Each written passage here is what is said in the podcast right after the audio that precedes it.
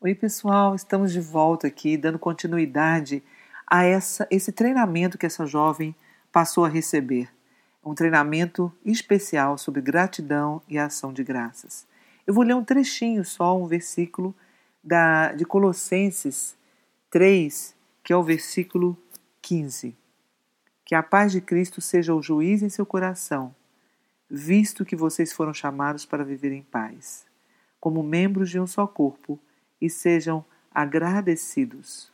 Habite ricamente em vocês a palavra de Cristo, ensinem e aconselhem-se uns aos outros com toda a sabedoria, cantem louvores, salmos e hinos e cânticos espirituais com gratidão a Deus em seu coração.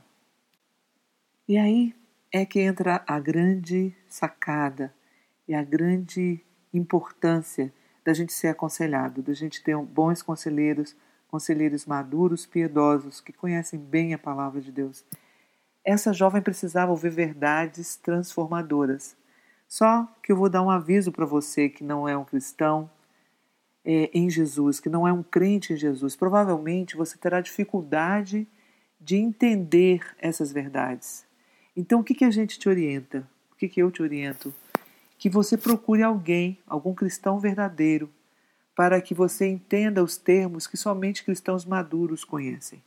Porque eles conhecem a palavra de Deus, eles têm intimidade com a lei de Deus e eles sabem e podem te instruir verdadeiramente no caminho do Senhor.